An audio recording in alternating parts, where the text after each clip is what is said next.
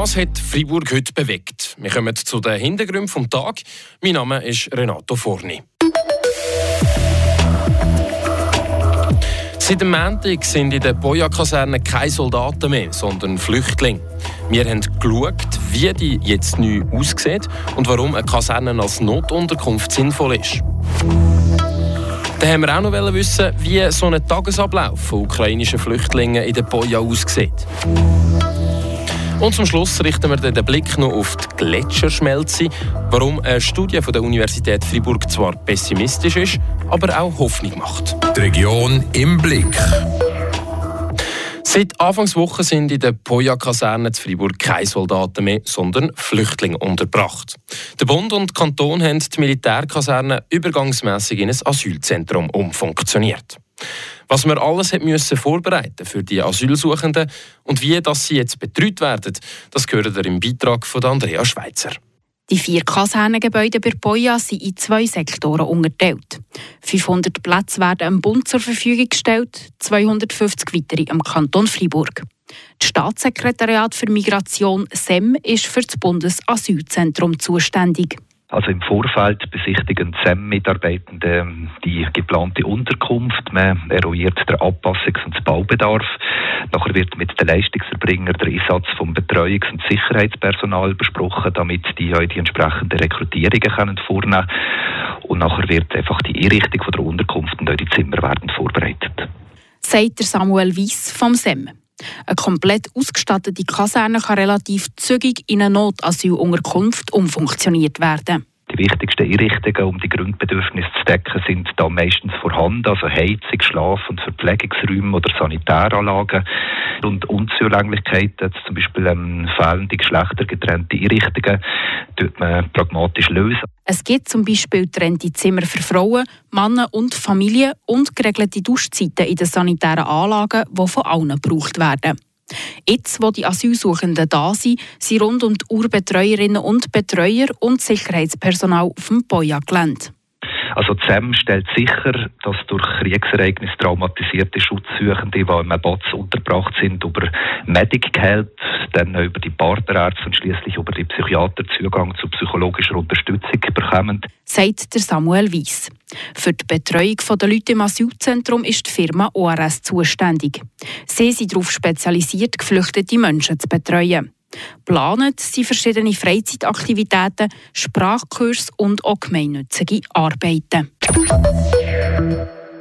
Für viele Ukrainer ist die Boja-Kaserne also das erste sichere Daheim seit ihrer Flucht aus dem Kriegsgebiet. Für einen Neuanfang braucht es vor allem eins, eine gute Betreuung. Und für das ist SORS zuständig. Nochmal Andrea Schweizer.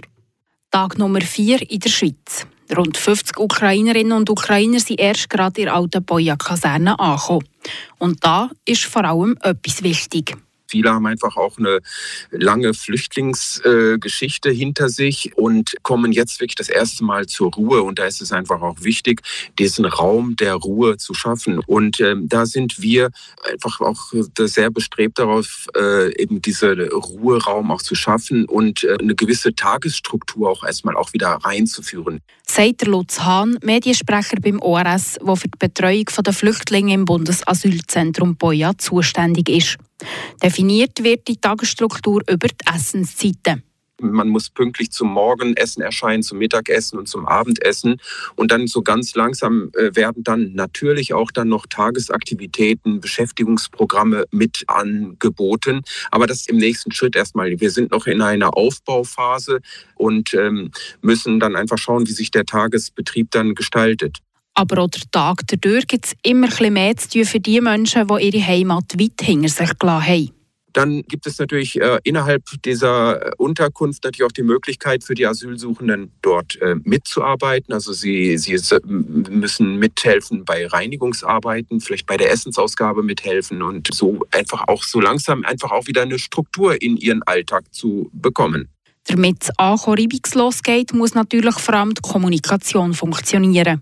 Natürlich kommen die Menschen in der Schweiz an. Das heißt, jetzt in La Breuer in Fribourg ähm, ist natürlich wichtig äh, Französisch. Aber wir sind ganz stolz darauf, dass wir viele Mitarbeitende haben, die selbst einen Migrationshintergrund haben, entsprechend auch eine Sprachenvielfalt mitbringen. Und das hilft dabei, irgendwo Verständnis zu wecken und auch ähm, sich für die neue Situation hier in der Schweiz auch besser auch anpassen zu können.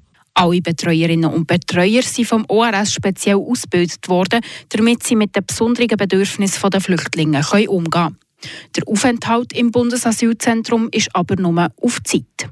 Ziel in einem Bundesasylzentrum ist ja einfach auch, dass das Verfahren ähm, erstmal auch ausgelöst wird und dass geprüft wird, hat diese Person ein äh, Anrecht auf einen Aufenthalt hier in der Schweiz, sprich wird das Asylgesuch positiv beschieden oder nicht. Das liegt nicht in unserer Verantwortung, sondern bei den Behörden. Nach 140 Tagen ist klar, wer darf bleiben und wer nicht. Und wenn die Asylsuchenden den grünes Licht bekommen, dann geht es weiter in die kantonalen Einrichtungen. Die liegen hier in Freiburg übrigens gerade nebenan. Die ersten Leute ziehen dort am 20. Januar ein. Dann verlassen wir jetzt das Boja-Areal und schauen auf die aktuellen Region-News vom Tag. Da gibt es News vom Murtenlauf, Tobias Brunner. Der Direktor des Murtenlaufs, Olivier Gloa, muss gehen. Nach einer Analyse des Organisationskomitees soll der Volkslauf mittelfristig neue Strukturen und eine neue Organisation kriegen. Dies steht in einer Mitteilung des Murtenlaufs. In zwei Jahren soll der Lauf zu seinem 90. Jubiläum ein neues Gesicht kriegen. Wie genau diese neue Vision aussehen soll, werde sich noch zeigen. Olivier Gloa kommt aus dem Broje-Bezirk und war in den letzten vier Jahren Direktor des Murtenlaufs. Georges Godel wird Präsident des Milchverarbeiters Cremo in Villars-sur-Glane. Laut einer Meldung von La Tele verlässt sich Cremo auf Godel, der in das öffentliche Leben zurückkehrt. Der ehemalige Finanzdirektor Godel hatte sich vor einem Jahr aus der Öffentlichkeit zurückgezogen. Er hatte auf das Amt des Präsidenten der Verkehrsbetriebe DPF und des Verwaltungsrats der Freiburger Kantonalbank FKB verzichtet. Für den 3. Februar ist eine außerordentliche Generalversammlung geplant, um den 70-jährigen ehemaligen Staatsrat aus dem Glanebezirk im Amt zu bestätigen. Das Amt für Kultur des Kantons Freiburg schreibt die siebte Ausgabe des Stipendiums zur Förderung des literarischen Schaffens aus. Wie es in einer Mitteilung heißt, ermöglicht dieses Stipendium einer Autorin oder einem Autor, sich während einer bestimmten Zeitspanne ausschließlich einem literarischen Schaffensprojekt zu widmen. Bewerbungen können bis zum 31. März eingereicht werden. Die Region im Blick. Um unsere Alpengletscher zu retten, ist es zum grossen Teil schon zu spät. Das sagt Matthias Huss. Er ist Gletscherforscher an der Uni Freiburg und hat an einer neuen Studie mitgeschafft, die vor ein paar Tagen im Magazin Science erschienen ist. Ein kleiner Teil der Alpengletscher könnten wir aber nur erhalten, wenn wir CO2-Emissionen rasch reduzieren. Der Beitrag von Tobias Brunner. Obwohl im Kanton Freiburg keine grossen Gletscher liegen, beeinflusst dies der rasche Gletscherrückgang. Zum einen emotional, aber in der weiteren Region hat der Rückgang auch ganz praktische Auswirkungen, wie der Matthias Haus erklärt. Die Gletscher sind sehr wichtig für den Wasserhaushalt. Gletscher sind große Wasserspeicher und während trockenen und heißen Perioden schmilzt das Eis besonders stark und kann Trockenheit entgegenwirken. Das haben wir im letzten Jahr sehr eindrücklich gesehen.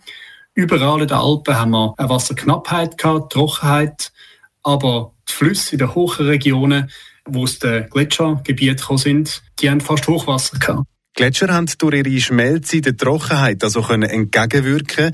Das ist eine wichtige Funktion, die mit dem Verschwinden der Gletscher aber verloren geht. Wenn das gleiche Jahr 2022 wieder auftritt, dann werden wir sehr viel mehr Wasserknappheit haben, weniger Wasser in den grossen Flüssen. Und das hat Konsequenzen auf die Stromproduktion, auf die Bewässerung, auf Trinkwasser und so weiter. Um die Gletscherschmelze zu bremsen, müssen wir sehr schnell weg von der Verbrennung von fossilen Energieträgern, wie zum Beispiel Flug- und Autobenzin oder Heizöl. Jede und jeder Einzelne muss mitschaffen, den Klimawandel einzudämmen, aber auch auf einer höheren Ebene gäbe es Handlungsspielraum, sagt der Matthias Huss. In dem Sinne kann auch ein Kanton sehr stark beitragen durch regionale politische Änderungen, durch kleinräumige Anpassungen der Massnahmen dass man dann eben kann mitschaffen kann, das Problem auf nationaler, aber eben auch globaler Ebene in den Griff zu kriegen. Die globale Ebene ist nicht zuletzt auch wichtig, um den Anstieg vom Meeresspiegel zu bremsen, wo auch durch die Gletscherschmelze beschleunigt wird. Der steigende Meeresspiegel wird nämlich in Zukunft noch mehr Küstenregionen vor grosse Probleme stellen. Aber wie zuversichtlich ist der Matthias Hus, dass wir den Rang als Menschheit noch schaffen und nicht untergehen wegen dem Klimawandel? Ich bin zuversichtlich, dass wir einen Teil werden können eindämmen. Es sind sehr viele Aktionen momentan im Gang. Dass wir es hingegen schaffen, die Erwärmung auf 1,5 Grad zu beschränken, wie das im Pariser Abkommen vorgesehen war, da bin ich nicht sehr zuversichtlich, da sind wir zu spät dran.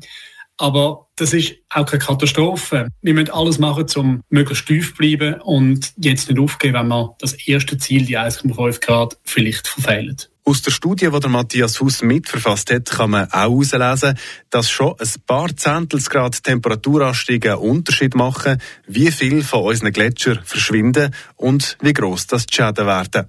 Die Region im Blick. Das sind also die Hintergründe vom Tag. Ihr seid in der Region wieder auf dem neuesten Stand. Mein Name Renato Forni. Einen schönen Abend zusammen.